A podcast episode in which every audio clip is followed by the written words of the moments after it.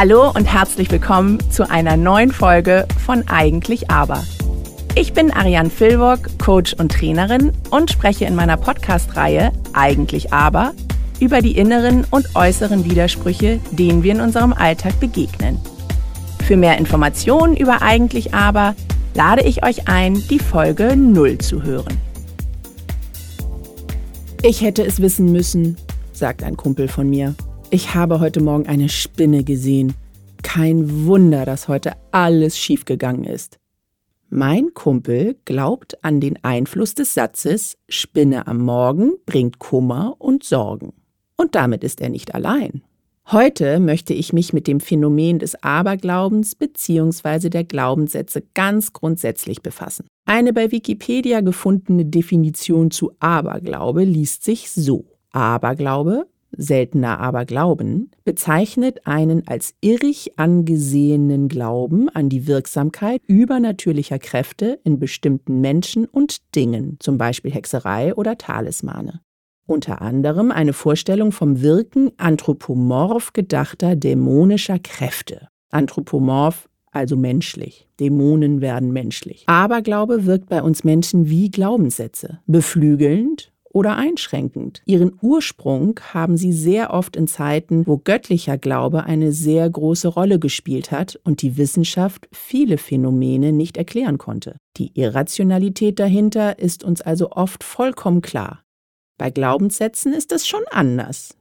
Die Definition des Glaubenssatzes ist unter anderem folgende. Ein Glaubenssatz ist eine Annahme mit einem Gefühl von Sicherheit. Sie beinhalten die für uns als Wahrheit deklarierten Gedanken und Lebensregeln, die wir über uns, die anderen und die Welt als solche anerkennen. Ganze Seminare oder Coaching-Ansätze befassen sich mit dem Thema Glaubenssätze. Als ich meine Ausbildung zum Coach gemacht habe, haben wir uns an einem Wochenende nur mit Glaubenssätzen beschäftigt und ihrer Wirkung auf unser Handeln. Das Erste, was mir auffiel, wir hatten teilweise unterschiedliche Wortlaute zum gleichen Glaubenssatz bzw. Aberglauben. Allein schon bei dem eben zitierten Aberglauben Spinne am Morgen gibt es zwei Versionen, die dort genannt wurden. Spinne am Morgen bringt Kummer und Sorgen oder Spinne am Morgen vertreibt Kummer und Sorgen. Inhalt dieser Ausbildungseinheit war übrigens, negative Glaubenssätze zu entkräften und somit ihre blockierende Wirkung aufzuheben und bestenfalls den negativen Satz in einen positiven umzuwandeln. Ich bin ja NLP-Master und NLP steht für neurolinguistisches Programmieren. Also N für Neuro, gleich Nervensystem, L für linguistisch, also sprachlich, und P für Programmieren. Wie ist mein Geist auf bestimmte Worte programmiert? Und was macht das dann mit meinem gesamten Nervensystem? Schließlich wirkt sich diese Programmierung auf mein Handeln aus. Sprache ist ein so spannendes Feld, alleine darüber könnte ich ewig sprechen. Also im Klartext heißt das beim Aberglauben, ich sehe etwas, spreche etwas aus, fühle etwas und dann spult sich eine damit verbundene innere Programmierung ab. Gerne auch unbewusst. Bei meinem Kumpel und dem Spinnenphänomen ist das so. Als ich also zunächst an dem besagten Wochenende gemerkt habe, dass sich die Menschen ja nicht mal darüber einig sind, ob die Spinne am Morgen jetzt Kummer bringt oder vertreibt, habe ich innerlich schon gejubelt. Dann kann ich das bei meinem Kumpel ja gleich ad absurdum führen. Und jetzt kommt's.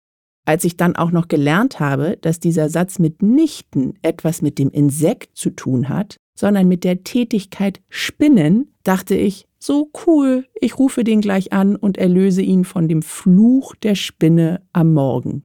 Ihr werdet es nicht glauben, es hat bei ihm nichts genutzt. Der Aberglaube ist tatsächlich zum Glaubenssatz geworden, zu einer Überzeugung. Vielleicht ist der Umstand erschwerend, dass der Satz bei ihm noch weitergeht mit Spinne am Mittag bringt Glück am dritten Tag und Spinne am Abend, darin kannst du dich laben oder so ähnlich. Also Glück ist auch damit verbunden. Schon komisch, denn besagter Freund ist ein doch recht rationaler Mensch ansonsten. Ich bleibe beim Phänomen Glaubenssatz. Denn sie sind so mächtig Während ihr das hier so hört, bin ich mir sicher, dass euch schon der eine oder andere Glaubenssatz in den Sinn gekommen ist. Schuster bleibt bei deinen Leisten, wer nicht wagt, der nicht gewinnt, gut Ding will Weile haben, ohne Fleiß kein Preis, erst die Arbeit, dann das Vergnügen. Überhaupt haben in Deutschland doch recht viele Glaubenssätze mit Fleiß und harter Arbeit zu tun. Interessant, oder?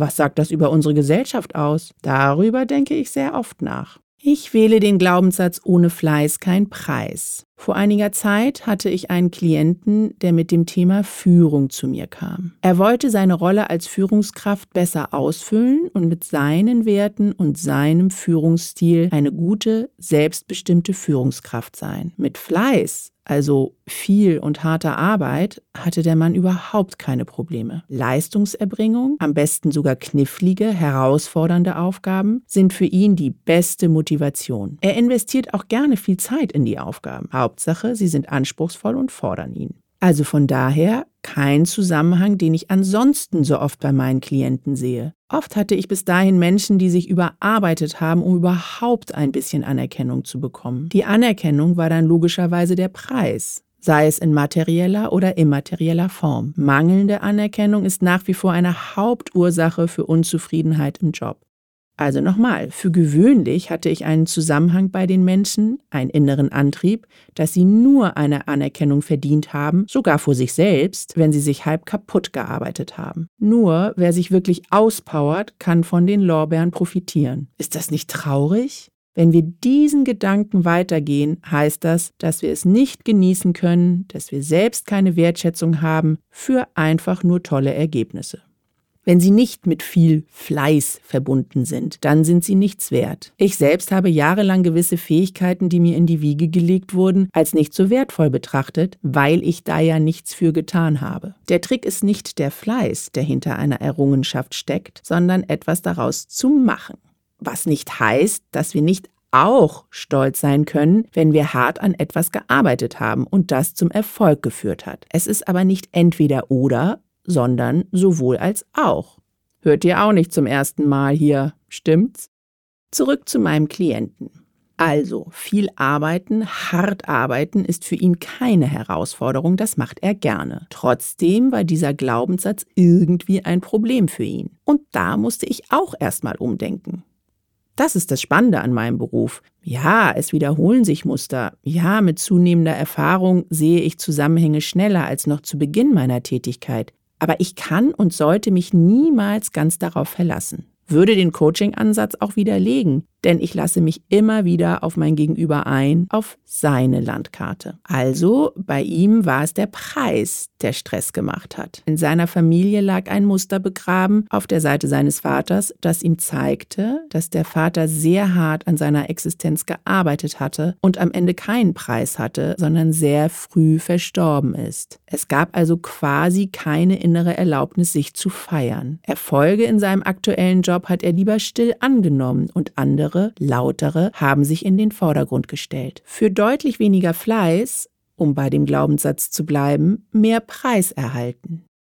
Zum Glück haben seine Vorgesetzten das erkannt und haben ihm ein Coaching ermöglicht und ihn darin bekräftigt, seine Persönlichkeit, wie sie ist, mehr in den Vordergrund zu stellen. Da es sehr populär ist in unserer Selfie-Gesellschaft, sich auch selbst darzustellen, geriet mein Klient etwas ins Hintertreffen. Aber eben nicht, weil er schüchtern und unsicher ist, sondern weil ihm das Bohai um den Preis nicht viel bedeutete.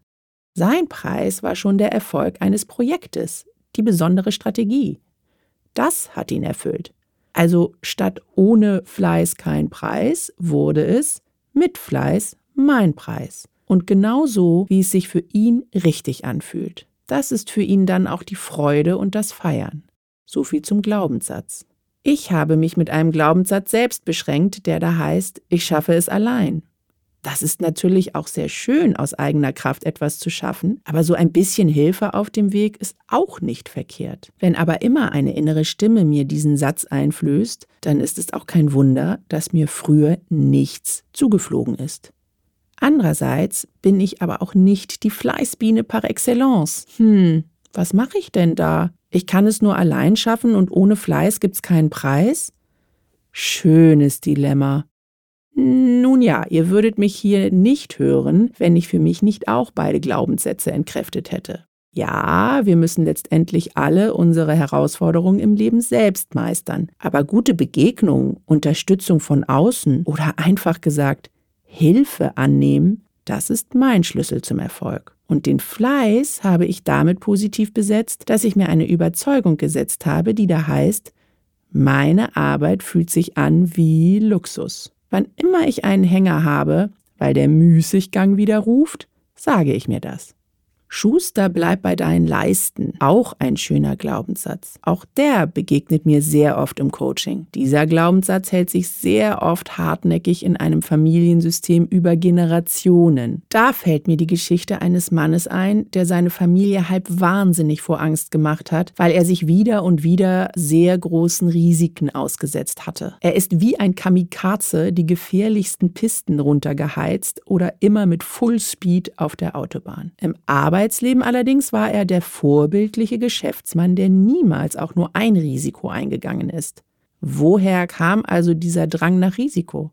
Tja, die Lösung lag im Familiensystem. Die Familie war in den vorigen Generationen sehr gläubig, protestantisch. Kein aus der Reihe tanzen, keine Herausforderung des Schicksals, sondern brav und bescheiden sein Leben leben. Eben auch Schuster bleibt bei deinen Leisten. Übersetzt hat ihm eine innere Stimme verboten, aus diesem System rechtschaffener und bescheidener Menschen auszubrechen. Es erschien ihm dann nur legitim, dass er dann wenigstens in seiner Freizeit aufs Ganze gehen konnte. Denn er hatte eine Lust auf Abenteuer in sich. Die wollte natürlich irgendwie befriedigt werden. Er hat auch nach Auflösung dieses im Familiensystem festgelegten Glaubenssatzes gerne Abenteuersport betrieben, aber nicht vollkommen halsbrecherisch. Und er hat signifikante Dinge in seinem Unternehmen und bei seiner Arbeitsweise verändert. Auch nicht plötzlich vollkommen übertrieben, denn er war ein sehr guter und erfolgreicher Geschäftsmann, aber er hat mehr Herausforderungen und Innovationen gesucht.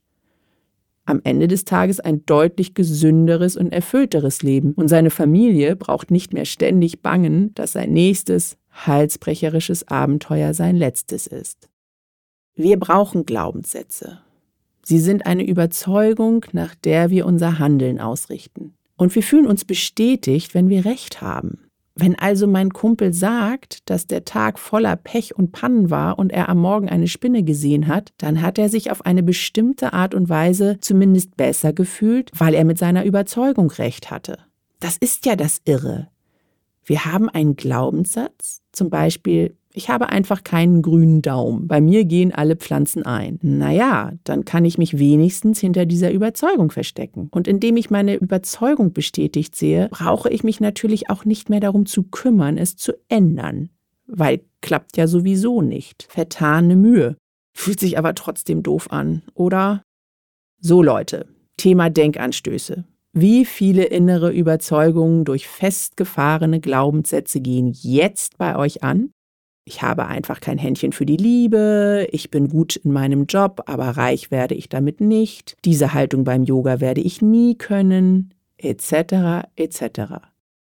Mein Kumpel ist bei seiner Überzeugung mit der Spinne geblieben, schränkt jetzt sein Leben aber auch nicht signifikant ein. Es gibt aber durchaus Glaubenssätze, die sind einschränkend die sollten wir ändern und sie zu starken, energiegebenden Erfolgsrezepten machen, indem wir einen Glaubenssatz durch den Kontext entkräften. Klappt wunderbar beim Aberglauben, ist er einfach nicht mehr relevant. Indem wir einen Glaubenssatz einen anderen Rahmen geben, können wir ihn zu einer Herausforderung machen, die wir gerne bestehen möchten. Zum Beispiel, wenn ich die richtigen Pflanzen habe, dann wird es auch etwas mit dem grünen Daumen. Hinter den Glaubenssätzen, die sich um die Liebe oder Existenz drehen, stecken oft noch emotionale Blockaden, die gelöst werden müssen. Da reicht es oft nicht zu sagen, ich habe die Liebe bis jetzt falsch angepackt, aber jetzt mache ich es richtig und finde den richtigen Partner. Merkt ihr selbst, oder? So einfach ist es nicht. Aber es ist möglich. Wir Menschen sind komplexe Wesen, daher bedarf es auch komplexer Lösungen und vor allem individueller. Die kann ich euch nur im One-to-One -One liefern. Und ich garantiere euch, das macht Spaß und Freude. Es fühlt sich wunderbar an, wenn aus einem einschränkenden Glaubenssatz plötzlich ein starker, lebensbejahender und erfolgsversprechender Glaubenssatz wird. Ich bin auf jeden Fall der festen Überzeugung, dass Glaubenssatzarbeit richtig viel bringt. In diesem Sinne, go for it. Und zu guter Letzt noch eine kleine Erinnerung, denn ich sage es immer wieder gerne, teilt eure Gedanken mit mir über Instagram oder Facebook. Ich freue mich auf euer Feedback und wenn ihr ein Wunschthema habt, das zu eigentlich aber passt, lasst es mich wissen. Alles Liebe und bis zum nächsten Mal, eure Ariane.